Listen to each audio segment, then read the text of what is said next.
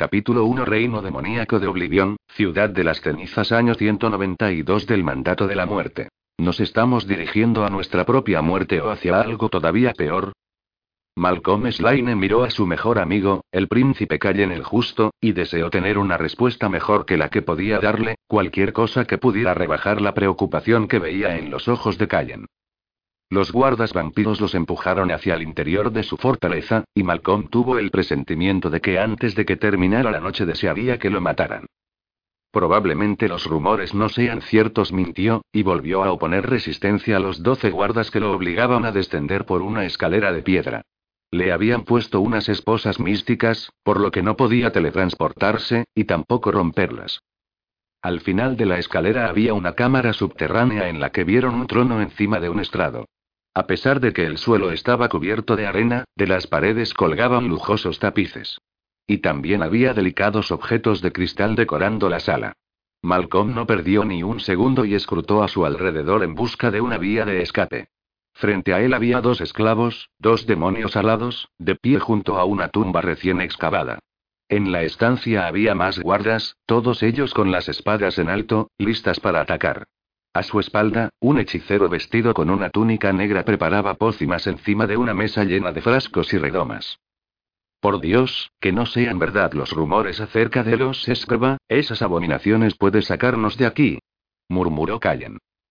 Malcolm casi siempre podía. Nunca habían estado en una situación de la que él no pudiera librarlos, por imposible que pareciera conseguirlo. Todavía no.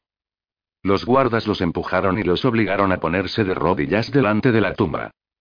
Cuando salgamos de aquí, Ronad me las pagará, dijo Callen. Ronad el armero era un avezado guerrero, el demonio más fuerte después de Malcolm. Antaño, había sido el mejor comandante de Callen. Ese traidor no volverá a ver otra noche. Había sido el armero quien había entregado a Malcolm a los vampiros. Eso de por sí ya era un desastre, pero sin él para defenderla, su fortaleza cayó apenas una semana más tarde. Y el amado príncipe de los Trotans fue capturado. Cegado por el odio que sentía hacia Malcolm, un esclavo que había ascendido hasta convertirse en comandante, Ronat había condenado también a Callen y a todos los Trotans.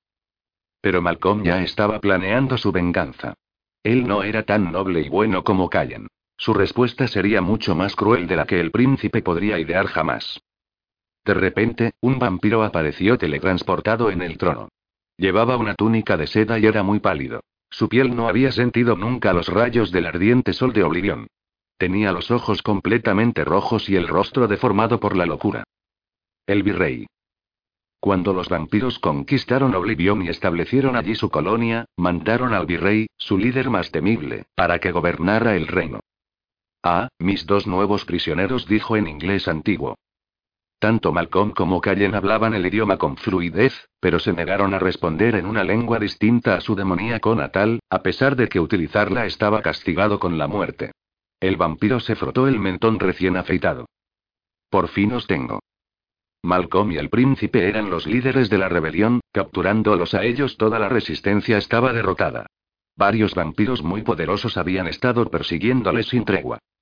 El virrey chasqueó los dedos y dos esclavos abandonaron la sala para regresar segundos más tarde con un pequeño niño demonio inconsciente. Uno de los suyos iba a servir de refrigerio para aquellos vampiros. De merienda, pensó Malcolm, y empezó a sudar. Se tensó todavía más contra las ataduras que lo retenían, pero no consiguió soltarse y evitar que los vampiros se lanzaran sobre el cuello del pequeño. Malcolm estaba loco de furia. El sonido de aquellos labios al succionar. Extendió los colmillos, abrumado por sus propios recuerdos de infancia como esclavo de sangre. Su único consuelo era que el niño estaba inconsciente, un lujo del que él nunca había gozado. Claro que a Malcolm no lo mordían en el cuello, allí las marcas eran demasiado visibles, y no solo lo utilizaban para beber. Tranquilo murmuró Callen en demoníaco. Mantén la calma. ¿Cuántas veces le había repetido su amigo esas mismas palabras? El príncipe me ha mantenido cuerdo durante mucho tiempo. El virrey, que seguía en el estrado, lanzó al niño al suelo como si fuera un desecho y luego se limpió los labios con un pañuelo recién planchado. Tengo que confesaros que vosotros dos me tenéis fascinado. Sus ojos rojos ardían de curiosidad.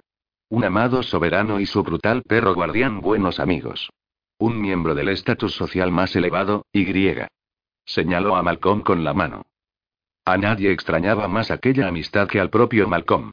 Callen era el príncipe de la demonarquía de los Trotans, tenía cientos de años y poseía una gran sabiduría. Malcolm era un analfabeto de 30 años, lleno de odio, cuya madre era una puta y que se había criado como esclavo de un vampiro. Pero, de algún modo, Callen y él se convirtieron en compañeros de armas, en hermanos por elección propia y no de sangre. El príncipe le había dicho que dentro de él veía una nobleza innata. Como si supiera lo mucho que Malcolm deseaba algo así. Sin un céntimo, sin cultura y sin padre se burló el virrey. El hijo de una puta demonio que vendía su cuerpo. Y luego, con cara de asco, añadió. Hasta que pudo vender a uno de sus bastardos. Malcolm no pudo rebatirle nada. Lograste sobrevivir a pesar de que deberías haber terminado muerto en un callejón. Quizá Malcolm no tenga sangre noble, intervino Callen, pero es noble en espíritu. Incluso ahora me defiende. Punto al virrey le hizo gracia. Luego volvió a dirigirse a Malcolm. No me imagino a nadie de casta más humilde, y, sin embargo, has tenido las agallas de plantarme cara, incluso a sabiendas de que solo te aguardaba la muerte. Es increíble, pero has estado a punto de echarnos de vuestro mundo, demonio. Él no sabía de qué le estaba hablando. Cierto que había ganado muchas batallas, pero nunca había pensado que sus enemigos estuvieran a punto de rendirse. Oblivion siempre había estado ocupada por vampiros. Décadas antes de que Malcolm naciera, los vampiros llegaron a bordo de una nave espacial, junto con otras criaturas inmortales, y se instalaron allí por una sola razón. La sangre. Cuando los vampiros bebían de un trotan, se volvían mucho más poderosos de lo que lo habían sido nunca, y se recuperaban mucho más rápido de las heridas.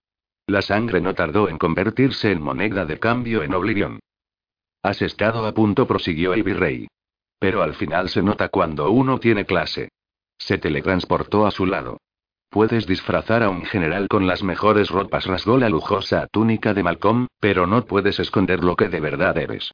Estoy seguro de que, bajo esos grilletes que llevas en las muñecas, encontraré las marcas de unos colmillos. Él no lo negó. Malcolm solía llevar unas esclavas de plata para ocultar aquellas marcas tan vergonzosas. Los detalles de su pasado no eran ningún secreto. Todos los demonios de la ciudad de las cenizas sabían cómo se había ganado la vida de pequeño. Y sabían que, cuando se hizo demasiado mayor para satisfacer al vampiro que lo mantenía, tuvo que sobrevivir comiendo basura. Pero que lo supiera aquel vampiro, da igual el aspecto que tengas, demonio, no eres nadie. No le escuches, Malcolm dijo Callen. Eres una buena persona, y un líder inquebrantable. ¿Al que han traicionado a la primera oportunidad? preguntó el vampiro. Un grupo de hombres, liderados por el poderoso y taimado Ronak, le habían tendido a Malcolm una trampa. Antes de que tuviera tiempo de teletransportarse o de atacar, le lanzaron una red de metal encima y lo apuñalaron varias veces. Ascendiste como la espuma. Pero yo te devolveré al lugar que te corresponde. Malcolm lareó la cabeza y miró al virrey. ¿Me devolverás?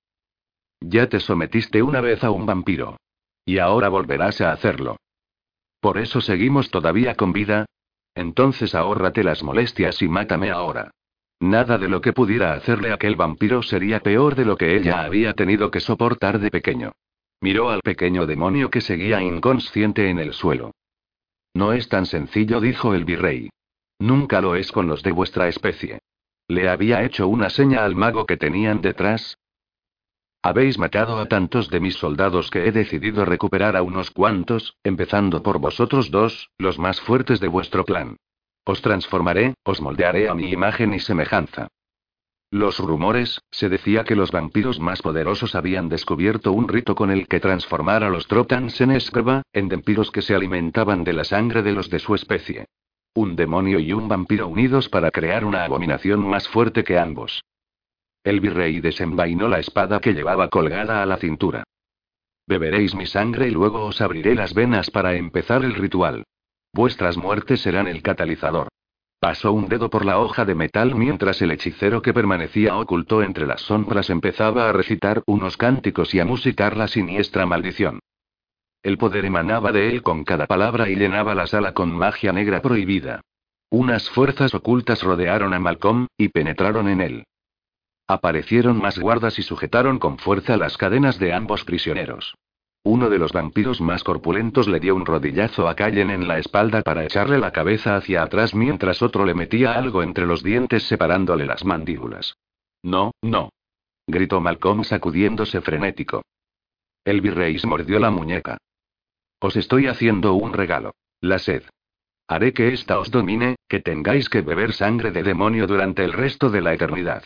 Metió la muñeca ensangrentada en la boca de Callen. Os convertiréis en uno de los nuestros, y me juraréis lealtad.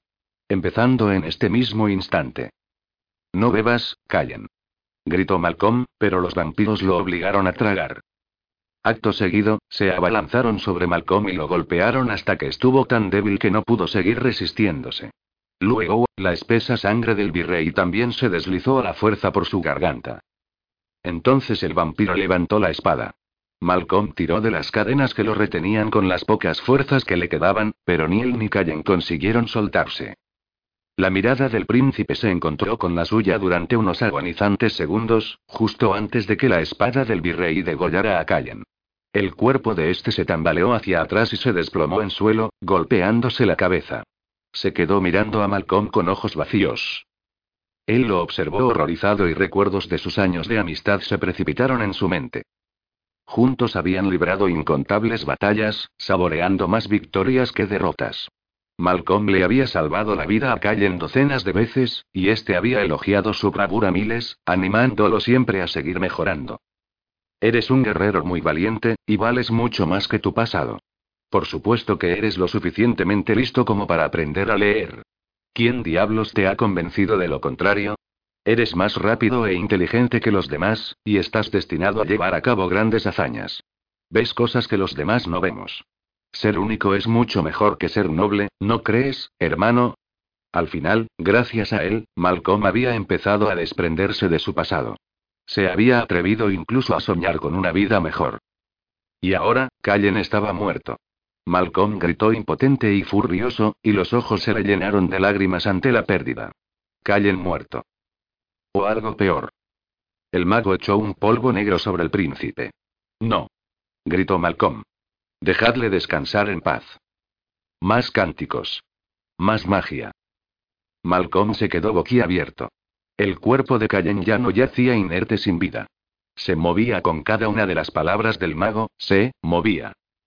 Y no eran espasmos de agonía, sino que estaba volviendo a la vida. En su cuello degollado, la sangre empezó a bombear de nuevo. El virrey chasqueó los dedos y los esclavos se pusieron en marcha. En cuanto un par de ellos lanzaron el cuerpo de Callen a la tumba, el hechicero le echó más polvo mágico. Para que Callen resucitara del todo. Cuando empezó a salir humo del agujero, el virrey levantó la espada ensangrentada hacia Malcolm. Ahora te toca a ti, Slaine. Y te prometo que regresar de entre los muertos será la parte más fácil. Si consigues volver a la vida, te doblegaré a mi voluntad.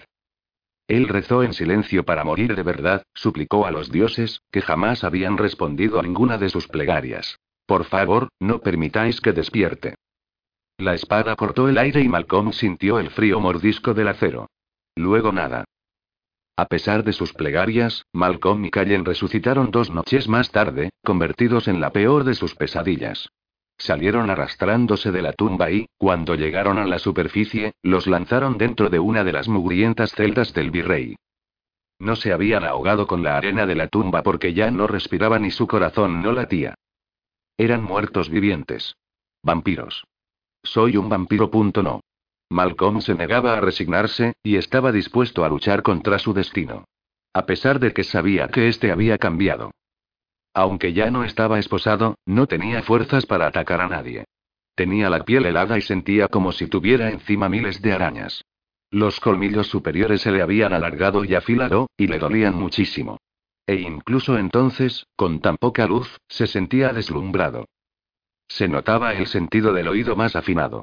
Percibía el sonido que hacían los insectos que había en el suelo, debajo de él. En cuanto se había despertado en la tumba, había sentido la apremiante y devastadora necesidad de beber sangre. La confusión y la rabia se apoderaron de él a partes iguales. Y de Callen también. Se quedó mirando las paredes de aquella asquerosa celda, con los ojos entreabiertos y sin parpadear. Lucharemos para salir de aquí, aseguró Malcolm, y regresaremos a casa. Ahora somos escriba, hermano. Ningún demonio nos querrá a su lado. Tenía razón. Se habían convertido en vampiros, algo peor que un vampiro. Eran demonios malditos, condenados a alimentarse de los suyos para sobrevivir. Eran unos monstruos legendarios temidos por todos. Es inútil continuar, murmuró Callen. No lo es. ¿Cuántas veces había tenido que convencerse a sí mismo de que valía la pena seguir adelante? Aunque solo sea para vengarnos. Él al menos no tenía intenciones de descansar hasta que aquellos vampiros pagaran por lo que les habían hecho. Descuartizaría al hechicero cuyos cánticos los habían metido en aquella tumba, a los guardas que los habían retenido, y al sanguinario virrey que lo había planeado todo. Y después de eso, regresaría y destruiría a Ronat. A Malcolm solo se lo traicionaba una vez. Y cuando hubiera terminado con todos, encontraría el modo de sacarse al vampiro de dentro, de separar la sangre del virrey de la suya. Volvería a ser el de antes. Eso, o saldría a tomar el sol. Malcolm tuvo entonces una duda. ¿El astro sería letal también para los vampiros? ¿Vivir para vengarme? preguntó Callen. ¿Es motivo suficiente? ¿Cómo podía responder a aquello cuando ahora a Malcolm sus propios sueños le parecían tan absurdos? Lo único que él había querido era una casa de la que nadie pudiera obligarlo a irse, y tanta agua y comida como pudiera desear. Pero lo que más ansiaba en este mundo era que los demás lo respetasen igual que respetaban a Callen, un noble cuya sangre era superior a la suya. Hasta entonces, había tenido la suerte de que nadie descubriera que deseaba ser de alta cuna. Si no para la venganza, vive pues por tu alma gemela, le dijo a Callen. Ella te aceptará. Tiene que aceptarte. ¿Es eso lo que quieres tú, Malcolm? ¿Encontrar a tu alma gemela? Yo no tengo tal expectativa. ¿De qué le serviría a él tener una compañera? Él no necesitaba tener hijos que heredaran ningún título, y tampoco necesitaba mano de obra. ¿No? Entonces, ¿por qué nunca te has acostado con las demonios que había en el campamento? Malcolm apartó la mirada. Él nunca se había acostado con ninguna hembra. Las que acompañaban al ejército se ofrecían a cambio de dinero, pero él nunca había estado con ninguna. No importaba lo apremiante que fuera su deseo, ni la curiosidad que sintiera, sencillamente no podía. No podía físicamente. Aquellas hembras olían a otros, y le hacían pensar en su infancia. Nada apagaba tan rápido su deseo como el olor a semen. Así que Malcolm nunca pensaba en eso. De pequeño, había conseguido dejar de anhelar comida, y de mayor había aplicado la misma técnica para no soñar con el acto sexual. Finalmente respondió. La guerra lo es todo para mí. El virrey apareció en la celda y los ojos le resplandecían de satisfacción. Hechos a mi imagen y semejanza, dijo. No parecía sorprenderle que el ritual hubiese funcionado, y se lo veía henchido de orgullo.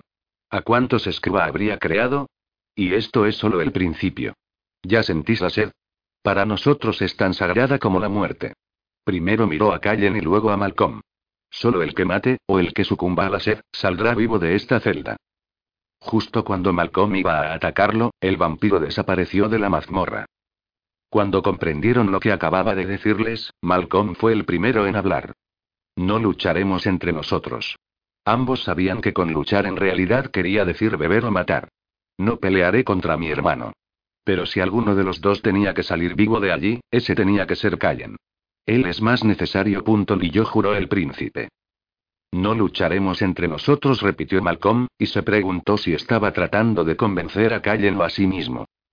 Tres semanas más tarde, Malcolm se sujetó débilmente a los barrotes, aprovechando la poca energía que le quedaba para tenerse en pie, porque se negaba a tumbarse como si lo hubiesen derrotado. Habían pasado días sin comer ni beber, y, que Dios los ayudara, sin sangre. La sed se incrementaba con cada hora que pasaba, los colmillos le escocían hasta hacerlo llorar en silencio. Se había quedado mirando el cuello de Callen en más de una ocasión. La piel de su amigo lo tentaba constantemente. En ocasiones, también había pillado a Callen mirándolo. Nunca había tenido tanta hambre. La noche anterior, Malcolm había esperado a que el príncipe se durmiera y entonces se había mordido el brazo. Hundió los colmillos y sintió asco de sí mismo al descubrir lo sabrosa que le parecía su propia sangre. Lo deliciosa que era, el placer que le causaba. Los días se hicieron interminables y sus cuerpos iban deteriorándose sin llegar a morir. Sin nada que hacer, sin tener que planear ninguna batalla, la mente de Malcolm se llenó de recuerdos. Para ser alguien que siempre se había esforzado tanto por sobrevivir, empezó a tener dudas. ¿De verdad valía la pena? La vida solo sirve para que te traicionen. La primera que lo había traicionado había sido su madre. Cuando tenía seis años, Malcolm le dijo que tenía tanta hambre que se iba a desmayar.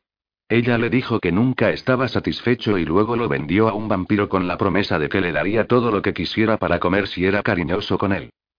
La siguiente traición, cuando ese vampiro lo echó de su casa al cumplir los 14 años, porque Malcolm ya era demasiado mayor para sus gustos.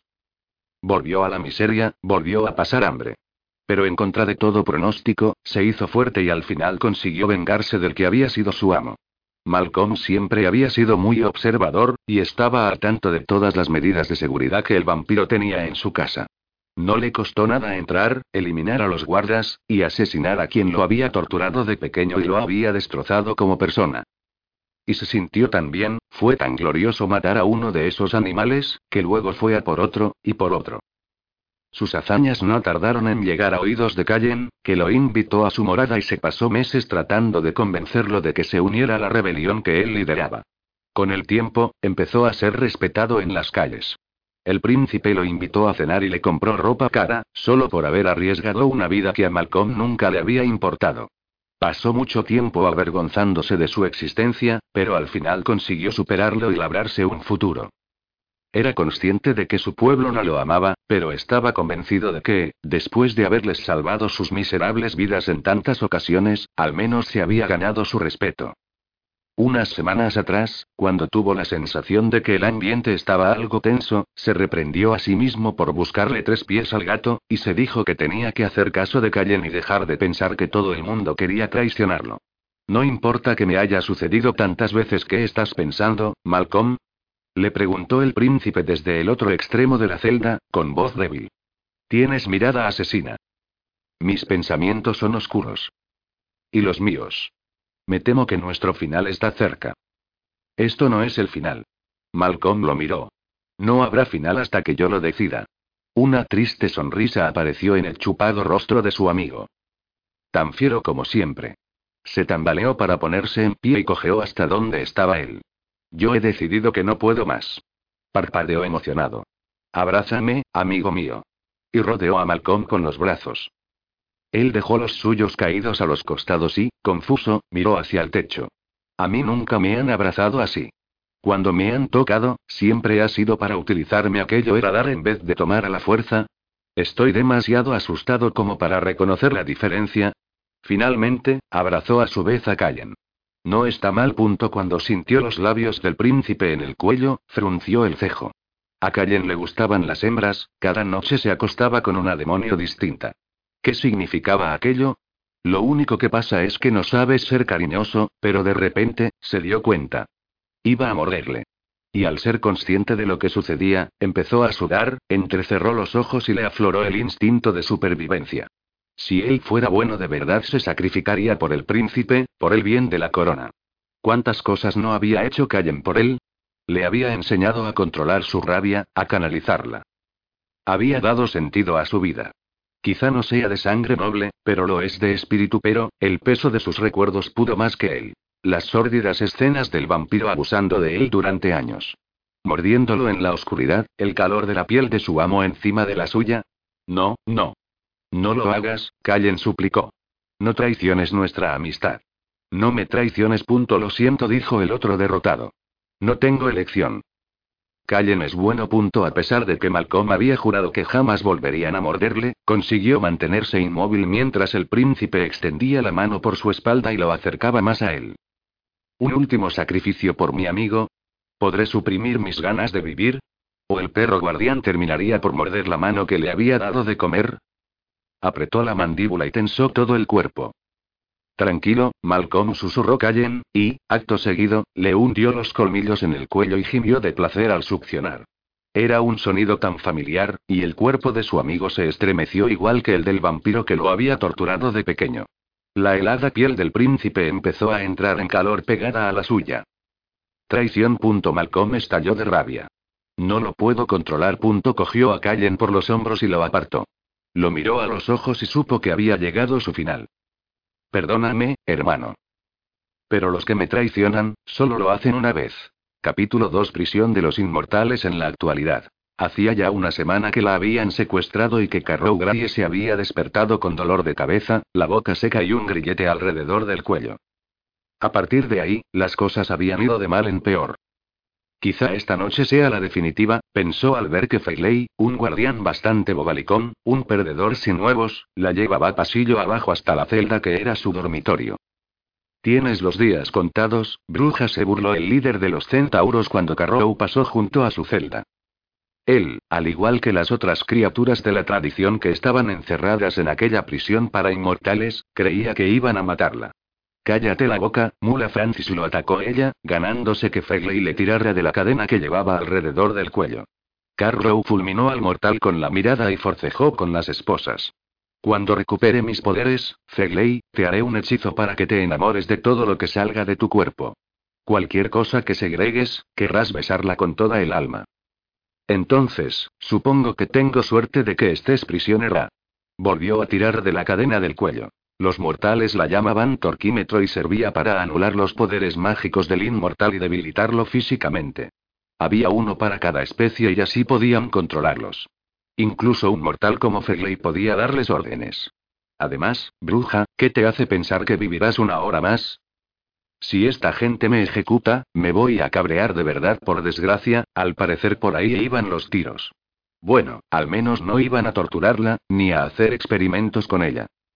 Maldición, si lo intentaran, al menos podría entender por qué se habían tomado la molestia de secuestrarla. Carrow era una de las pocas brujas que pertenecían a tres castas, pero no era ni mucho menos la más poderosa, a diferencia de su amiga, Mariqueta la Esperada. Aunque se alegraba de que a Mari no la hubieran cogido, Carrow no entendía por qué habían ido precisamente a por ella. ¿Qué haría Ripley? Siempre que estaba metida en un lío, Carrow se preguntaba qué haría ella en Ripley, la protagonista de las cuatro películas de Alien. Ripley estudiaría al enemigo, analizaría el entorno y los recursos que tenía a su alcance, recurriría a la astucia para derrotar a los malos y escapar, y luego lo volaría todo por los aires. Estudia al enemigo. Por lo que Carrow había oído decir a los otros presos, aquel lugar pertenecía a la Orden, una misteriosa sociedad de soldados y científicos humanos que obedecían a un maestro llamado de Clan Chase, también conocido como Hoja de Acero, que siempre iba acompañado del Dr. Dixon, su perro fiel. La compañera de celda de Carrow, una hechicera, le había dicho que la Orden estaba decidida a eliminar a cualquier criatura o engendro inmortal de la faz de la Tierra. El entorno, una prisión diseñada por el mismo diablo, con celdas con muros de acero por tres lados y un cristal irrompible en el cuarto. En cada celda había cuatro camastros, un retrete y un lavabo detrás de un biombo, y ninguna intimidad, pues la orden había colocado cámaras en el techo y los grababan las 24 horas del día. Aquella cárcel no se parecía a nada de lo que Carrow hubiese visto nunca, y eso que había estado encerrada en varios tugurios. Desde que estaba allí, todavía no se había duchado y llevaba puesta la misma ropa que el día que la secuestraron. Su uniforme para salir de marcha. Este consistía en un top de cuello a ver. Una minifalda de piel negra y botas hasta los muslos. La comida empeoraba con cada día que pasaba y cada vez se oían más truenos. Además, allí dentro estaban haciendo experimentos con inmortales. Algunos de ellos amigos suyos. Recursos, Carrow tenía exactamente 0,0 recursos. En general, solía camelarse a los guardas de las prisiones, pero aquellos mortales parecían indiferentes a ella. Excepto Fegley, que por algún extraño motivo parecía despreciarla profundamente, como si se conocieran de antes. A pesar de que cada paso la acercaba más a lo que probablemente sería su muerte, observó con detenimiento todo lo que veía, en busca de una vía de escape. Pero lo único que descubrió fue un pasillo blindado tras otro y sus esperanzas se fueron desvaneciendo. Aquella cárcel era un laberinto. Todas las salas estaban infestadas de cámaras y las celdas estaban a rebosar. Licántropos, valquirias, nobles hadas y el resto de sus aliados estaban mezclados con malvados invidias, vampiros caídos y demonios de fuego. En una celda, un contagioso ghoul mordió a otro y le desgarró la piel amarillenta. En otra, una sucubae, una mujer demonio, se moría por falta de sexo. La Orden había secuestrado más criaturas de las que era posible nombrar, y muchas de ellas tremendamente peligrosas, incluso letales. Como por ejemplo William McCrieve, un hombre lobo brutal. Los licántropos eran una de las razas con más fuerza física de la tradición, pero con un torquímetro en el cuello a William le resultaba imposible despertar a la bestia de su interior. El guardián golpeó el cristal de las celdas con el garrote para reírse un rato, y los presos enloquecieron. William se lanzó contra la puerta de cabeza y se abrió la frente justo entre los ojos. Al cristal no le sucedió nada, pero el furioso rostro del licántropo se cubrió de sangre. En la celda de al lado había un enorme berserker, un fiero guerrero que ella había visto en alguna ocasión por Nueva Orleans. Parecía estar a punto de perder la razón. Carrow tragó saliva al ver a la compañera de celda del guerrero, una furia con extraños ojos violeta y colmillos más que evidentes. Las furias eran una especie sanguinaria, odio en estado puro. Y aquella, con aquel par de alas negras, pertenecía a la letal raza de las arquefurias. La orden no se andaba con chiquitas. Algunos de los prisioneros de aquella cárcel eran verdaderas leyendas, como por ejemplo el vampiro Lotaire, el enemigo de lo antiguo, con su pelo blanco y su aire siniestro. Siempre que los guardianes lo sedaban y se lo llevaban de allí, sus ojos rojos prometían vengarse de cualquiera que osara tocarlo. Espabila, bruja, dijo Fegley. O te presentaré a Billy. Quizá me guste, he oído decir que es más listo que tú. Se mordió la lengua cuando él volvió a tirar de la cadena. En cuanto llegaron a la entrada de la sala central de la cárcel, Carrow Gray vio que de allí salía otro pasillo que conducía a los despachos y a los laboratorios. Sin decir nada más, Fegley la metió en la última habitación, en lo que parecía ser un despacho moderno. ¿No es un laboratorio? ¿Dónde están los electrodos y las sierras eléctricas? Detrás del escritorio había sentada una mujer de lo más normal. Llevaba una de esas gafas que parecen decir soy una zorra, más vale que te hagas a la idea. Esa debía de ser el doctor, o mejor dicho, la doctora Dixon. Detrás de ella había un hombre moreno, muy alto, mirando por la ventana. Tenía la vista fija en la noche, y solo podía entreverse su perfil.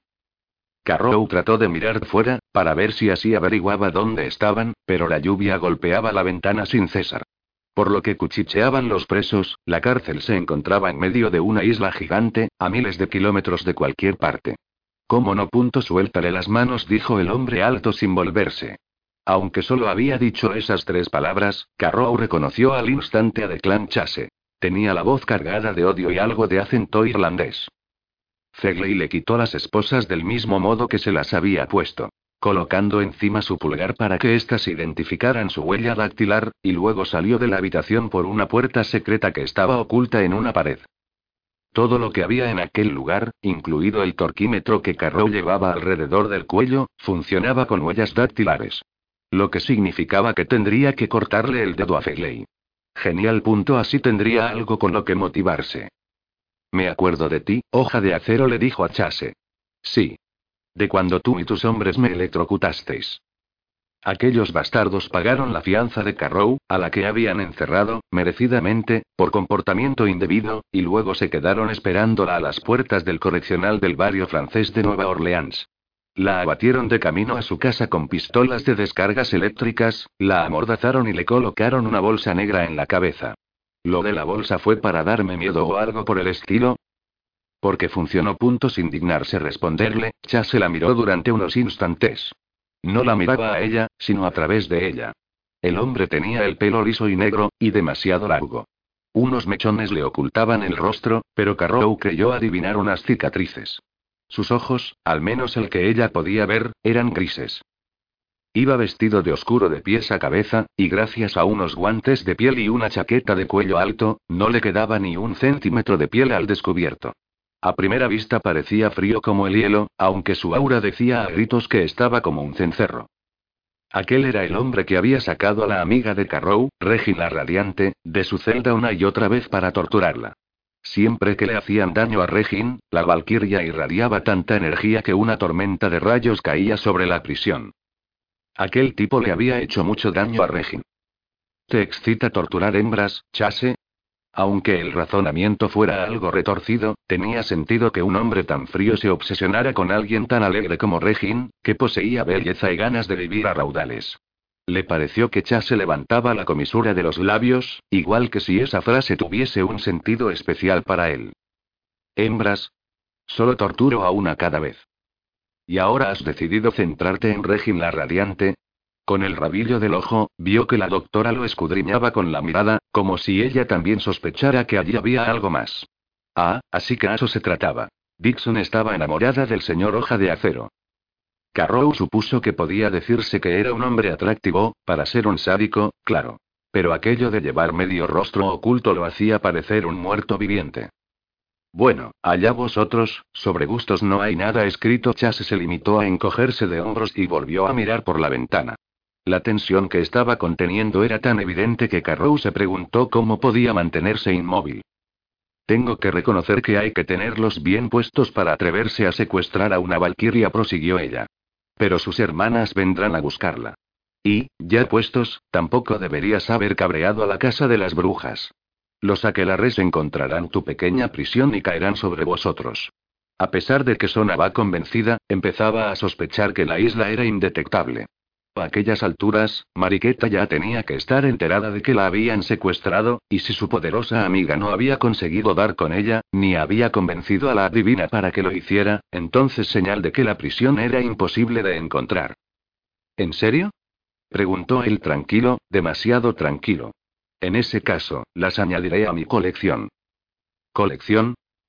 Dixon se apresuró a interrumpir. El magistrado Chase solo hace lo que tiene que hacer. Igual que todos nosotros. En cuanto los inmortales empezáis a confabular, los centinelas nos ponemos alerta. Llevamos siglos haciéndolo. ¿Confabular? Dixon asintió. Estáis planeando aniquilar a toda la humanidad y conquistar la Tierra. Carrow se quedó atónita. De eso va todo esto. Por todos los dioses, es ridículo. ¿Quieres saber un secreto? No hemos tramado ningún plan para mataros, sencillamente, nos importáis un comino. Humanos fanáticos. A veces los odiaba tanto. Sabemos que se avecina una guerra entre vosotros, insistió Dixon. Si no encontramos el modo de conteneros, terminaréis por destruirnos a todos. Carrow la fulminó con la mirada. La verdad es que la idea empieza a gustarme. En especial si puedo ocuparme de mortales como tú. ¿Acaso no lo entiendes? Un humano fanático es un monstruo mucho más peligroso que cualquier criatura de la tradición. Más incluso que un libitinae. Los libitinae solían obligar a los hombres a elegir entre autocastrarse o morir, solo para pasar el rato. ¿O una neóptera? prosiguió Dixon. Humanas con aspecto de insecto, una auténtica pesadilla. Al oírlas nombrar, Chase se tensó todavía más y le tembló un músculo de la mandíbula. Interesante. Para ver cómo reaccionaría, Carrow respondió. No, tienes razón. Las neopteras son seres depravados. No matan a sus presas, sino que los torturan durante horas. A Chase le sudaba el labio superior. Si esas criaturas habían capturado a aquel hombre, bueno, Carrow sabía perfectamente lo que hacían esos bichos con la piel de sus víctimas para pasarlo bien. Pensar en ello le revolvió el estómago. Por eso llevaba Chase casi todo el cuerpo oculto bajo capas de ropa. ¿Cómo había logrado seguir cuerdo después de aquello? Si es que estaba cuerdo. Los presos chismorreaban constantemente sobre él. Al parecer, odiaba que lo tocasen, y una vez lanzó al suelo a uno de los suyos que cometió el error de tocarle el hombro. Por eso llevaba guantes. A Carrow casi le dio un poco de lástima. Hasta que Chase habló. Y la bruja cree que es mejor que esas criaturas. Y la bruja está hablando con un loco, está bien, es evidente que es imposible razonar con vosotros, así que vayamos al grano. ¿Por qué me habéis secuestrado?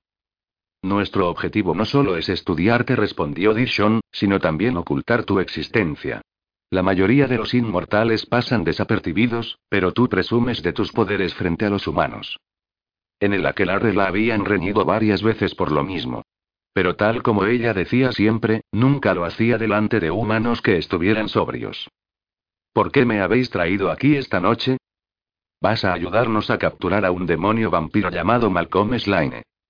Me juego 20 de los grandes a que no un vampiro. ¿De verdad creéis que existen? Les pregunto, haciéndose la tonta. Todos estaban convencidos de que los vampiros eran criaturas que no existían, un auténtico mito, hasta que el año anterior apareció uno en Nueva Orleans. Era increíblemente fuerte, y había conseguido derrotar a varias valquirias, que sobrevivieron al enfrentamiento por pura casualidad. Murió a manos del rey de los licántropos, y solo porque se atrevió a amenazar a la mujer de este. Hay muy pocos, pero sabemos de la existencia de uno, explicó Dixon. Irás a buscarlo y nos lo traerás. ¿Queréis que convenza a ese pobre desgraciado de que venga al matadero? No tenemos intención de matarlo, dijo Dixon. Solo queremos descubrir sus puntos débiles. Y averiguar de dónde ha salido, ¿eh? Dixon levantó las palmas de las manos. Nosotros estamos interesados en todas las anomalías que se producen dentro de la tradición. Anomalías. Vaya manera de decirlo. Vive en Oblivion, una especie de plano infernal para los demonios. Los planos demoníacos no eran universos paralelos, sino territorios ocultos y perfectamente delimitados, que tenían su propio clima, su propia cultura y su demonarquía. La mayoría se regían por sistemas feudales y estaban muy anticuados. Digamos que allí no abundaban las nuevas tecnologías ni los derechos femeninos. He oído hablar de ese lugar, dijo Carrow. Un basurero que antaño se había utilizado como cárcel de los peores criminales de la tradición. Oblivion había sido el hogar de la demonarquía de los Trotans antes de que los vampiros derrocasen a su familia real. Hemos recopilado información sobre el objetivo, obtenida directamente de los Trotans que tenemos presos. ¿Los habéis torturado? preguntó, enarcando una ceja. Todo lo contrario, nos lo contaron encantados. Al parecer, tu objetivo es una especie de hombre del saco para esa gente. Seguro que a ti tampoco te gustará demasiado. Es analfabeto, sucio, y un bruto. Además de un perturbado. ¿Llamas perturbado a alguien cuando tienes a ese tío a menos de dos metros? Se burló Carrow señalando a Chase. Aunque pareciera increíble, este tensó los hombros y el cuello todavía más. ¿Sabes qué, Dix? No me estás convenciendo. La doctora apretó los labios. Para conseguir tu objetivo, tienes que saber a qué te enfrentas. ¿Por qué yo? Perteneces a la casta de las brujas hechiceras y eres muy atractiva. Lo más probable es que los demonios de ese plano no hayan visto nunca a una mujer como tú. ¿De ese plano? Querida, mejor di de todo el universo. Oh, incluidos los hombres de esta habitación. También tenemos tu historial, soltó Dixon, a la que se le había acabado la paciencia. En tus 49 años de vida, has hecho cosas muy valientes y también cosas muy estúpidas. Esta misión te va como anillo al dedo. En eso tenía razón. Y después de convertirse en inmortal a los 23 todavía fue a peor. ¿Por qué no vais a buscarlo vosotros mismos? Está oculto en unas minas que hay en las montañas, y se las ha ingeniado para colocar varias trampas. Protege sus dominios con fervor. Y si bien no podemos sacarlo de allí por la fuerza, quizá podamos convencerlo de que lo haga por su propio pie. ¿Pretendían que desempeñara el papel de Dalila? Ni hablar. Punto, aunque os agradezco muchísimo que me hayáis invitado a formar parte de vuestra operación de Empiro, me temo que voy a mandaros a la mierda. ¿Es tu respuesta definitiva? preguntó Chas sin volverse. Sí. Aún en el caso de que quisiera ayudaros, a mí lo de la táctica no se me da bien. Yo soy más bien del cuerpo a cuerpo. Carlo era en realidad general del ejército de las hechiceras. Así que si queréis hablar de guerrillas urbanas, adelante. Pero lo de ir por las montañas es un infierno. Ella odiaba el aire libre, exceptuando quizá las playas del Golfo. Ya nos temíamos que no ibas a entenderlo, dijo Chase. ¿Se le habían dilatado las pupilas? Creo que lo que te mostraré ahora te dará una nueva perspectiva del asunto. Se acercó al interfono que había en la pared y apretó un botón. La puerta oculta volvió a abrirse y entró Fegley. Sostenía en brazos a una niña que estaba inconsciente. La larga melena de la pequeña le tapaba el rostro. Llevaba una camiseta oscura, unos leggings, un pequeño tutú negro y botas de combate de su talla. Carrow tuvo un horrible presentimiento. Que no sea Ruby. miró a Chase. ¿Ahora también tomás prisioneros a niños? ¿Cuántas niñas serían vestidas de esta manera? Si nos han dado una paliza y han asesinado a 20 soldados, sí contestó Ferley asqueado, y lanzó a la niña hacia Carrow. Esta se precipitó a cogerla y fulminó al humano con la mirada. Que no sea ella. Punto al mirarla se quedó sin aliento. Era Ruby, la bruja de siete años que pertenecía a su aquelarre y con la que ella compartía lazos de sangre. ¿Dónde está su madre? Amanda, una bruja de la casta de las guerreras, jamás se habría separado voluntariamente de su hija. Respóndeme, cerdo. La pobre perdió la cabeza, se rió Fegley. Amanda había muerto. Ya tenía intención de matarte, Fegley dijo Carrow entre dientes, pero ahora voy a hacerlo muy despacio. El guardián se limitó a encogerse de hombros y abandonó el despacho, y ella no tuvo más remedio que controlar la frustración que sentía. En el pasado, habría podido electrocutarlo solo tocándole la mano, y luego lo habría convertido en polvo. Esforzándose por mantener sus emociones a raya, Carrow centró su atención en la pequeña y le acarició el rostro. Ruby, despierta. Nada. Solo está sedada, explicó Dixon. Carrow abrazó a la niña. Respiraba con normalidad y el corazón le latía correctamente. Ruby, cariño, abre los ojos. De todas las pequeñas brujas que había en su aquelarre, en la casa de las brujas, estas se dividían en grupos de edad. Ruby formaba parte de las más pequeñas, o de la pandilla, como ellas se llamaban a sí mismas. Pandilla en el sentido del club de los cinco, y no en plan Latin Kings. Carrow y Mariqueta solían llevarlas a comprar chuches, les daban una dosis elevada de azúcar y luego las dejaban campar a sus anchas por la casa. Carrow y Mariqueta, Crow y Ketle Nota uno como las habían rebautizado, eran sus tías favoritas. Y Ruby era la preferida de Carrow, aunque no se lo había dicho a nadie. ¿Y cómo podía no serlo? La niña no le temía a nada y era muy inteligente. Era adorable y se vestía como una bailarina punk. Podría ser hija tuya, dijo Dixon intrigada. En el aquelarre todas las brujas eran parientes, pero Carrow y Ruby tenían un parentesco más cercano de lo habitual. La pequeña era prima segunda de ella y pertenecía a sus tres mismas castas, destacando la casta de las guerreras. Igual que yo. Crow. Los ojos verdes de Ruby parpadearon. Estoy aquí, cariño. Cuando las lágrimas de la niña empezaron a derramarse, Carrow sintió una punzada en el corazón. Estoy aquí. Ruby se tensó en sus brazos y lloró desconsolada, con los ojos desorbitados. Mamá me dijo que no los matara. P, pero cuando le hicieron daño, yo, fue sin querer. Tenía la respiración entrecortada. Tranquila, no pasa nada. Respira. Cuando se excitaba demasiado, hiperventilaba y llegaba incluso a desmayarse. No pasa nada, todo se arreglará, mintió ella acunándola. Respira. Le cortaron el cuello. El pecho le subía y bajaba rápido, en busca de aire. La vi, morir. Está muerta. Ruby se quedó de nuevo inconsciente en brazos de Carrow y la cabeza le cayó hacia atrás. Ruby. Por todos los dioses. Amanda estaba muerta de verdad. El padre de Ruby había sido asesinado por unos magos malvados antes de que la pequeña naciera, de modo que ahora era huérfana. En el aquelarre no tenían por costumbre elegir padrinos o hablar de la custodia de sus descendientes. Los inmortales que no iban a la guerra no tenían que preocuparse por dejar huérfanos a sus hijos. Pero si Amanda hubiera ido a la guerra, habría querido que su pariente más cercana se hiciera cargo de Ruby. Y esa era Carrow, la oveja negra de la familia.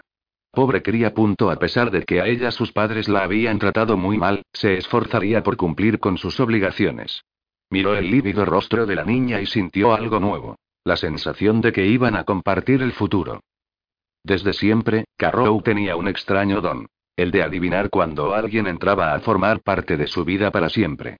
Sabía cuándo el destino de alguien iba a quedar irremediablemente unido al suyo. Y en aquel instante le sucedió. Pero si no había encontrado el modo de salir de allí estando sola, mucho menos iba a conseguirlo con una niña pequeña. Acción-reacción dijo Chase. Tú nos traes lo que queremos y las dos seréis libres. Aunque seguía irradiando tensión, su voz sonaba monótona, con un acento apenas perceptible. De lo contrario, ella morirá. Carrow se puso alerta. Voy a llevarte a casa, pequeña le susurró a Rupi al oído. ¿Podré utilizar mis poderes? Le preguntó a Chase. Desactivaremos el torquímetro durante la misión, contestó él. Aunque le quitaran aquel trasto, seguiría siendo incapaz de hacer un hechizo. Carrow necesitaba estar rodeada de mucha gente y de risas para poder hacer conjuros. En aquella cárcel se había quedado en dique seco. Partirás mañana por la mañana y te quedarás en Oblivion durante seis días, explicó Dixon mientras ella seguía pensando. Te ayudaré a hacer el equipaje esta misma noche. Podrás ducharte y se te proporcionará un dossier sobre el objetivo. ¿Tendré que pasarme casi una semana en el infierno? ¿Cómo se supone que voy a llegar a Oblivion? La hechicera que comparte celda contigo, Melante, la reina de la persuasión, puede abrir un portal. Tiene razón. Melante podía abrir portales en cualquier parte. Desactivaremos su torquímetro momentáneamente. Habrá un equipo del SWAT apuntándola, y, evidentemente, nos quedaremos con Ruby para asegurarnos de que todo vaya según nuestro plan. Vaya punto quiero que liberes también a Lante y a Regin. Imposible negó la doctora. Si de verdad liberaban a Carrow, ella regresaría y salvaría a sus amigas. Quiero que la orden se comprometa a liberarnos a mí y a Ruby. Tienes mi palabra, dijo la mujer. No quiero tu palabra, se burló Carrow. Quiero la de él. Chas se volvió a mirarla y, tras dudarlo un instante, asintió. En ese caso, trato hecho, dijo ella. Chas entrecerró los ojos como si la bruja acabara de demostrarle que tenía razón en algo. ¿No te importa traicionar a alguien de tu propia especie? Los demonios no son de mi especie, replicó Carrow. Hablas de nosotros como si fuéramos animales. Él no volvió a mirarlas, ni a ella ni a la niña que llevaba en brazos, pero al salir de la habitación, sentenció con frialdad. Porque eso es lo que sois. Capítulo 3 Mamá no va a regresar, ¿verdad? Susurró Ruby mientras Carrow la acunaba entre sus brazos, sentada en el camastro. Hacía dos horas que se había despertado y se había puesto a llorar casi de inmediato. Amanda está con Hécate, cariño. ¿No podemos hacerla volver? No. Ya sabes que está prohibido. A veces, Carrow se olvidaba de la magia que habitaba dentro del pequeño cuerpo de Ruby. La niña era incluso más poderosa que Mariqueta antes de que ésta tuviera plena posesión de sus poderes. Al parecer, su último hechizo había sido torturar y asesinar a 20 hombres. Mañana no vayas, Crow. Ella le había explicado que tenía que ir a cazar un demonio y que, a cambio de eso, los mortales las liberarían. No quiero irme, pero la verdad es que no tengo elección. Mira, en el fondo será como si fuera una mercenaria. Saldré, haré algo de magia y recibiré una cosa a cambio. Seguro que la niña entendería un acuerdo de ese tipo. Las brujas eran muy materialistas y desde muy temprana edad se las enseñaba a negociar con sus hechizos. Y la hechicera cuidará muy bien de ti. Lante, que estaba tumbada en la litera de arriba, fingió suspirar exasperada. Antes había aceptado hacerse cargo de la pequeña con un escueto. Oh, de acuerdo. Pero Carrow sospechaba que en realidad le gustaban los niños, y que lo mantenía en secreto para preservar su imagen de dura. Al fin y al cabo, era conocida como la reina de la persuasión, es decir, podía conseguir que cualquiera obedeciera sus deseos. En la tradición, cuando a alguien la apodaban reina significaba que era la mejor en lo que hacía. A pesar de que las hechiceras y las brujas compartían ciertos antepasados, la mayoría de las hechiceras pertenecían a la Pravus, una alianza entre facciones maléficas que luchaba contra la Bertas, otra alianza relativamente buena a la que Carrow había terminado por unirse. Antes de afiliarse a su manera a la Bertas, Lante y su hermana habían estado en la primera línea de la Pravus. Pero, a pesar de todo, Carrow confiaba en ella. La bruja tenía una especie de sexto sentido con las personas, y la semana que había pasado encerrada en aquella celda con Lante había sido como toda una vida. Habían jugado al tres en raya con la condensación acumulada en las paredes de acero, se habían pasado horas babeando con lo guapo que era el rey Ribstron, el nuevo cuñado delante, y habían compartido confidencias sobre lo poco que ligaban últimamente. Carrow había tenido varios amantes. Más de dos y menos de cinco, y le bastaba con salir a pasear por la calle Bourbon para hacerse con otro, pero tenía sus motivos para aquel paréntesis coital. ¿Qué pasará cuando salgamos de aquí? Le preguntó Ruby. La niña confiaba mucho en ella. Me ocuparé de ti. Vivirás conmigo. Nota para mí misma. Buscar una casa para las dos. Las brujas con niños no vivían en Andoain, y a Carrow le dio algo de pena pensar que iba a abandonar aquel enorme piso de solteras. Su habitación era de las más codiciadas, pues tenía baño propio, pero al ver el rostro de Ruby bañado en lágrimas, decidió que no le importaba. Buscaremos un lugar cerca de Andoain para que puedas ir a la escuela de hechizos. Y te preparé el desayuno, pizza fría, cada mañana. Lante suspiró incrédula. Sí que lo haré. Y cuando seas lo bastante mayor, te enseñaré todo lo que sé de la calle Bourbon. Ruby bostezó y empezaron a pesarle los párpados. Hace un par de semanas, oí a unas brujas hablando de ti. Decían que eras descocada. En esa ocasión, de la litera de arriba salieron unas risas. ¿No dirían descontrolada? ¿Cuánta razón tenían? Quizá, pero ya no volveré a descontrolarme. ¿Qué tal te sienta madurar, bonita? ¿Me das la mano hasta que me duerma? ¿Y te quedarás aquí hasta que me despierte? Claro. Quizá no se le había dado demasiado bien lo de ser responsable porque hasta entonces no había tenido práctica. Carrow había liderado ejércitos, pero nunca la había necesitado nadie. Ruby se quedó dormida en cuestión de minutos. Su cuerpo fue relajándose, su rostro suavizándose. Ella esperó un poco más y luego se levantó para revisar de nuevo el equipaje y seguir estudiando el dossier. Lante bajó de la litera y Carrow pensó por enésima vez que la hechicera era perfecta. No se le notaba que llevara una semana encerrada, no tenía ni una arruga en la ropa. Claro que Lante lucía el uniforme de las hechiceras. Un corpiño de metal con una falda de malla, todo ello sujeto por tiras de piel. Llevaba el pelo negro trenzado, y lo único que le faltaba eran los guantes de metal con garras incorporadas, y el antifaz con que solían taparse la cara. A Carrow le parecía curioso que los mortales hubieran dejado que los presos siguieran vestidos con sus ropas. Ella llevaba su atuendo para salir y todas sus joyas. Van a traicionarte, le dijo Lante.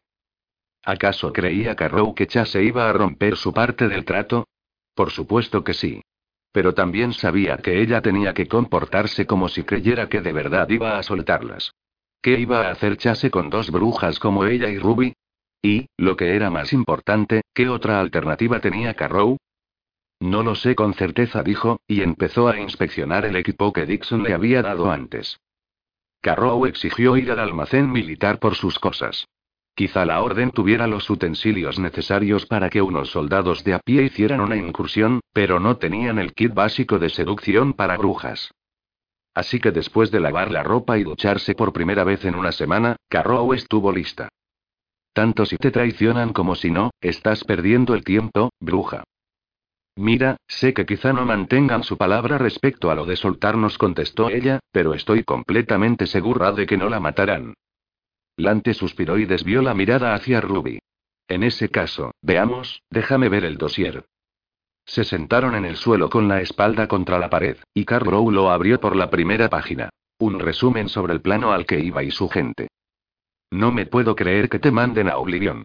La hechicera se estremeció. Oblivion era uno de los planos demoníacos, un lugar con tan pocos recursos que solo los demonios más curtidos podían sobrevivir en él. Casi no había agua. No llovía, y la única agua que podía encontrarse circulaba por el subsuelo.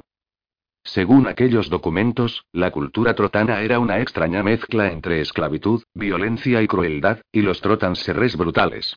Todavía existía una marcada diferencia de clases en su sociedad. Carrow apretó los labios. No le gustaban nada las diferencias de clase, fueran culturales o sociales.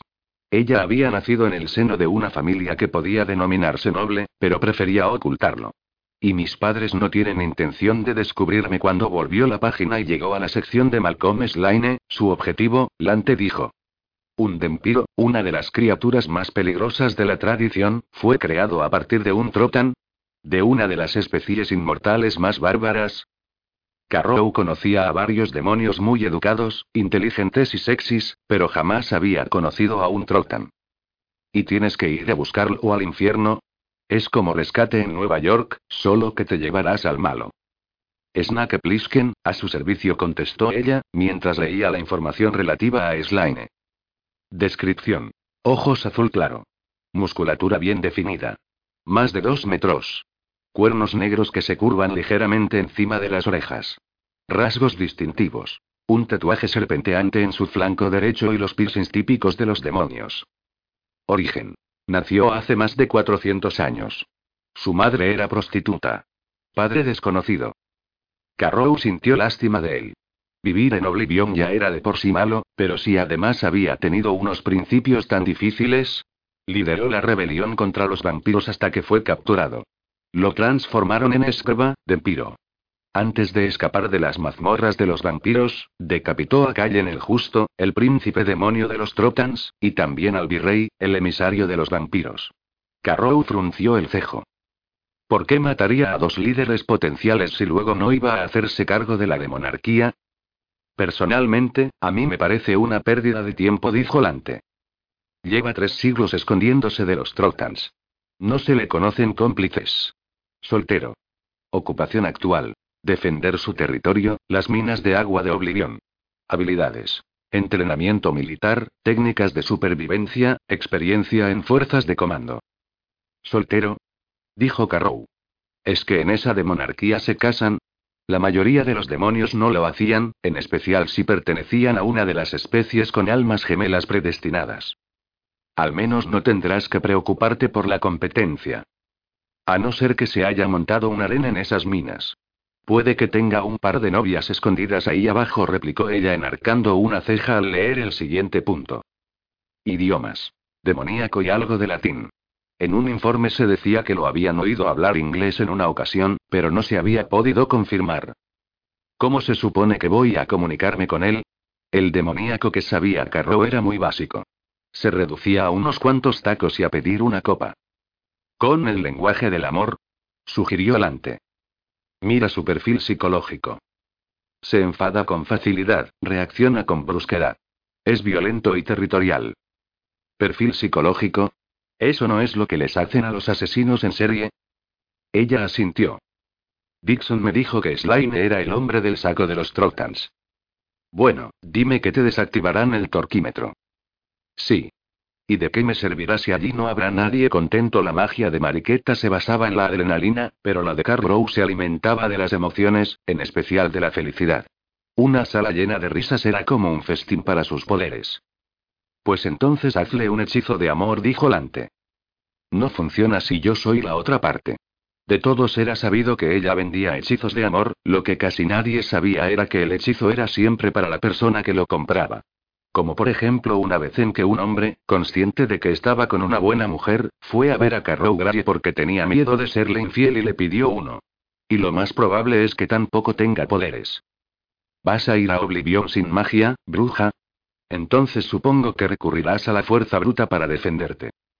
Las brujas y las hechiceras eran dos de las especies más débiles, físicamente hablando, de la tradición. ¿Y qué me dices del Dempiro? prosiguió Lante.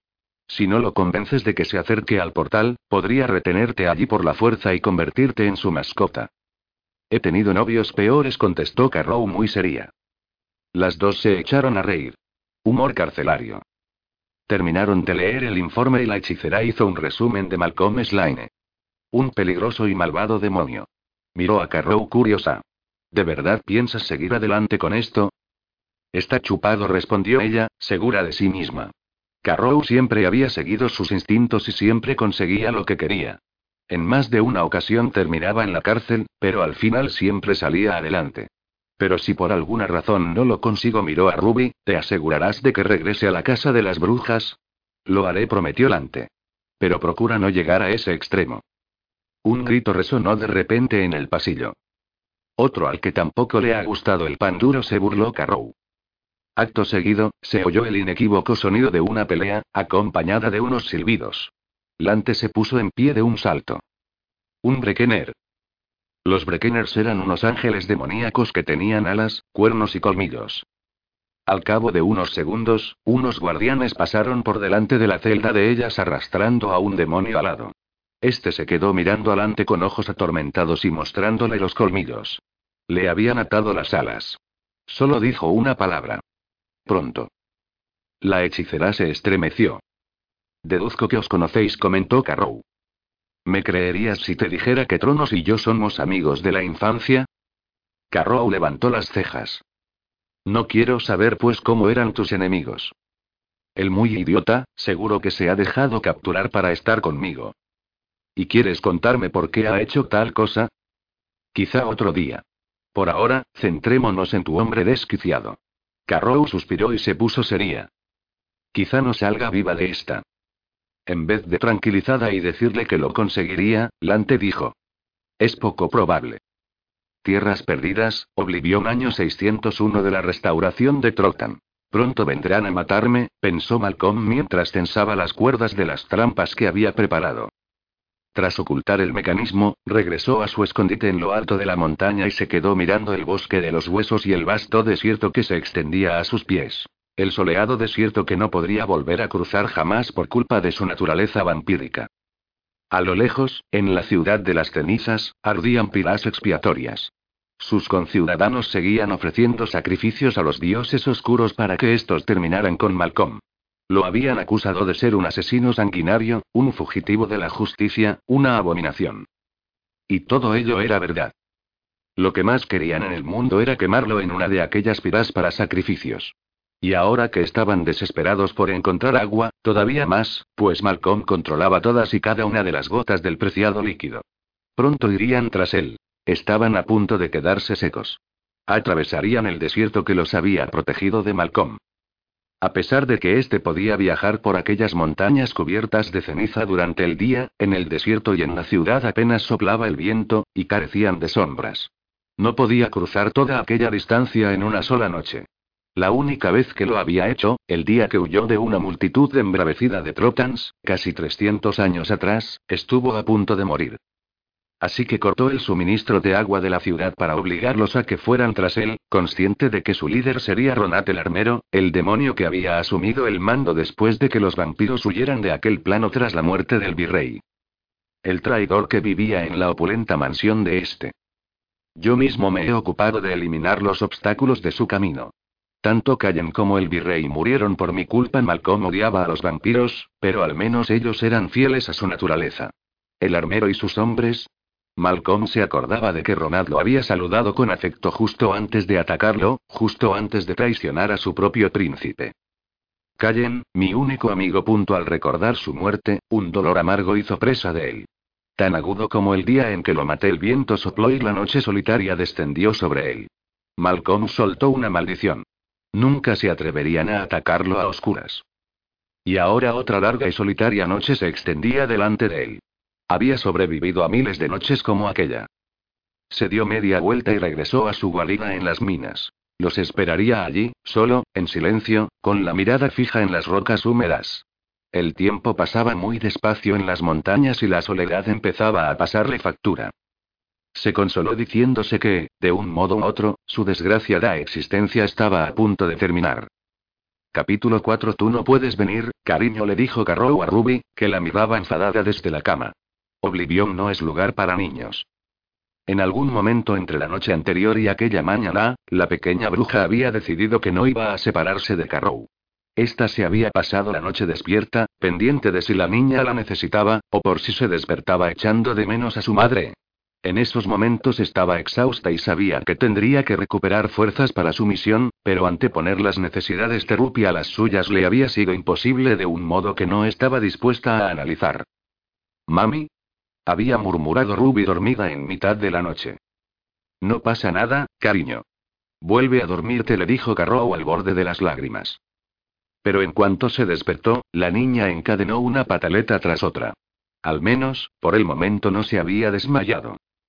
¿Por qué tienes que irte precisamente esta mañana? Quiso saber. Cuanto antes me vaya, antes regresaré. La doctora Dixon se quedará contigo hasta que Lante regrese, ¿de acuerdo? Ruby se cruzó de brazos y levantó la barbilla. No vas a abandonarme aquí. Si lo haces, te haré un conjuro para que huelas fatal durante toda la eternidad. Carrow la riñó. Eres mala, muy mala. Creo que fui yo quien le enseñó a decir cosas así. Pero aquí no puedes hacer conjuros, ¿te acuerdas de lo que te conté sobre el collar que llevas puesto? Tienes que ser más estricta con ella, apuntó Lante desde detrás de ellas. Antes, cuando Ruby se había puesto a llorar, Carrow había conseguido solventar el problema con un soborno puramente consumista. Un viaje con todos los gastos pagados a Disney World con sus amigas, un mono, un robot, una rampa para patinar. Estaba chupado. Yo perdí a mis padres cuando tenía más o menos su edad, añadió la hechicera. Qué curioso, yo también, pensó Carrow, pero se sacudió esos recuerdos de encima. No podía permitirse el lujo de recrearse en el pasado. Miró a Ruby y volvió a darse cuenta de que ahora tenía una enorme responsabilidad. Alguien dependía enteramente de ella. ¿Te portarás bien con la señorita Lante, no? ¿Señorita Lante? repitió esta, cuyos ojos azules brillaban peligrosamente. ¿Por qué no me compras también un monovolumen, unos vaqueros de madre moderna, y me pegas un tiro en la frente? Te compensaré cuando salgamos de aquí, ¿de acuerdo? Le dijo Carrow ignorando el sarcasmo. La hechicera jugó con una de sus trenzas. Mis honorarios de canguro son 100 mil dólares la hora. Anótalo en mi cuenta. Se oyeron unas pisadas provenientes del pasillo. Vienen a por mí. Ruby también las oyó y saltó de la cama para cerrarse a las piernas de Carrow. Esta la levantó y le dio un abrazo. La niña la apretó con fuerza y escondió el rostro empapado de lágrimas en el hueco de su cuello. Carrow hizo un esfuerzo por no echarse a llorar ella también. Prométeme que regresarás, susurró Ruby arrastrando las palabras como si fuera un bebé. Carrow sabía menos que nada acerca de cómo criar a un hijo, pero sospechaba que aquella regresión no podía ser buena, y menos teniendo en cuenta las circunstancias en que se encontraban. La apartó para poder mirarla a los ojos. Te juro por la tradición que volveré a buscarte. ¿Me crees, no? La pequeña asintió con la cabeza. Fegley, la doctora Dixon y un contingente de soldados armados llegaron a la celda y abrieron la puerta de cristal. La mujer levantó los brazos para coger a Ruby, pero Carrow abrazó a la niña con fuerza. Si le pasa algo, las culpas recaerán sobre ti, Dixon le advirtió también con la mirada, consciente de que debía de echar chispas por los ojos.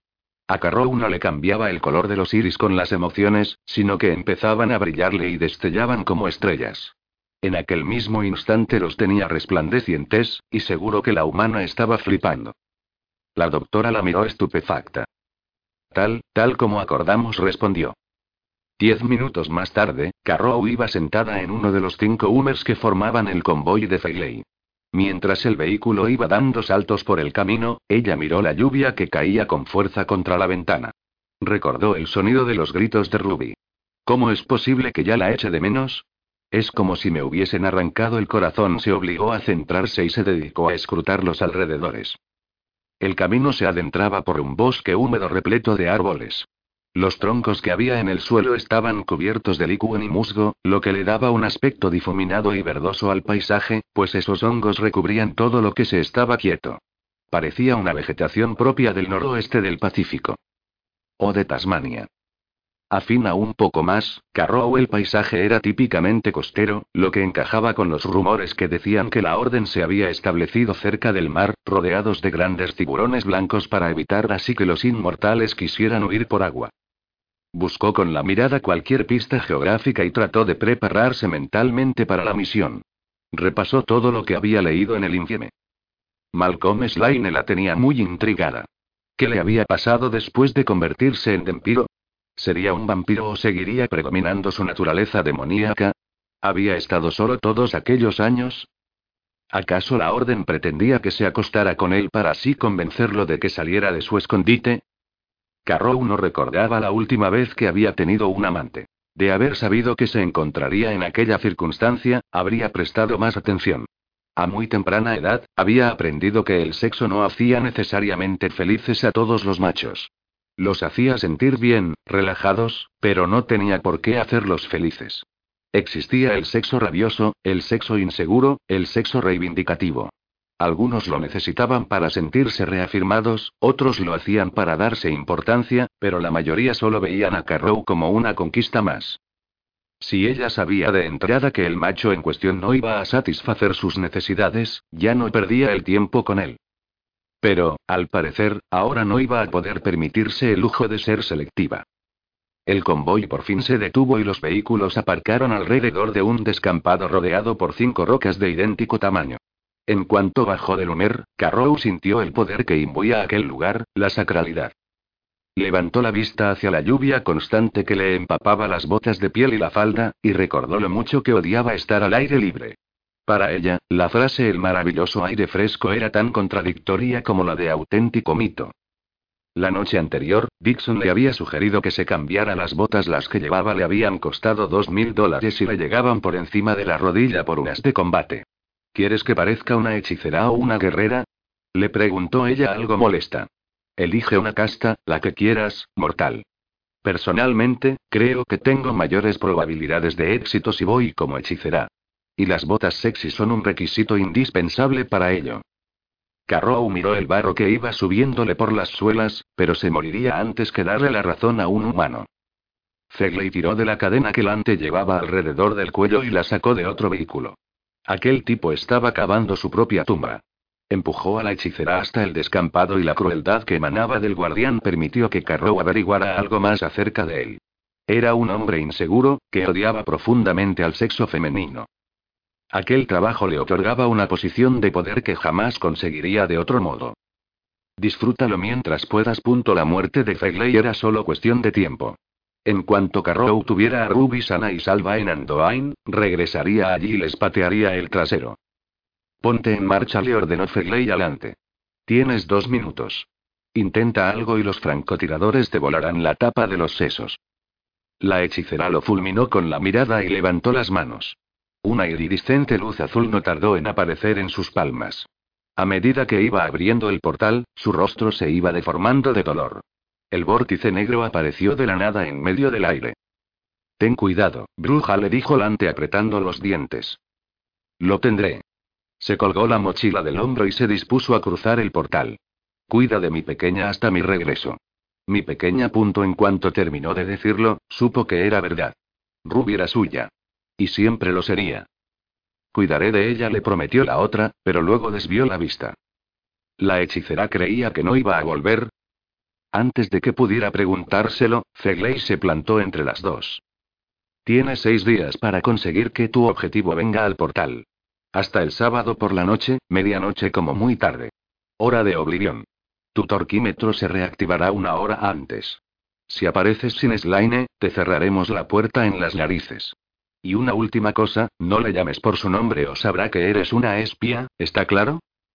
Tendré que conformarme con lo que tú has sido capaz de explicarme, idiota. ¿Algo más?